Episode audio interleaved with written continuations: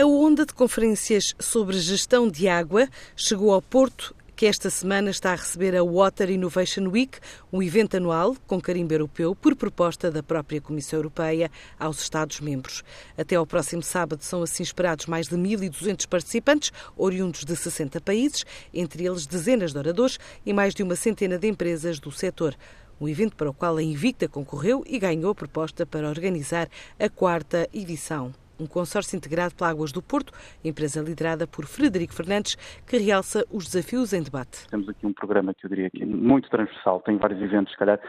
dirigidos a, a, a diferentes tipos de interesses. Temos as inscrições já fechadas, com 1.200 pessoas inscritas, de cerca de 60 países, e eu diria que para todos eles, e estamos a falar de decisores políticos, de reguladores, de utilities, de entidades gestoras de água, de startups, de centros de investigação, eh, entidades financiadoras, todos eles terão aqui, eh, de certa forma,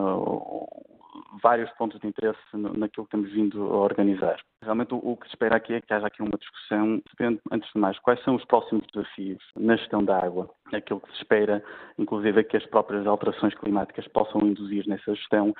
primeiro, quais são os problemas e quais são as, as medidas e, e, e, os projetos que poderão realmente fazer face a esses desafios. O, o maior foco nesta agenda urbana será o, a gestão local, de que forma que as cidades se devem preparar uh, no seu modelo de gestão uma panóplia de temáticas sobre gestão da água em discussão esta semana na cidade do Porto. Em Lisboa, arrancou o primeiro de dois dias de um seminário da ICEP dedicado ao mercado de Espanha, justificado pela proximidade e pelo peso no investimento ibérico. A nível bilateral, Espanha continua a ser o principal parceiro económico de Portugal, é o primeiro cliente, absorve 21% do total exportado de bens e serviços.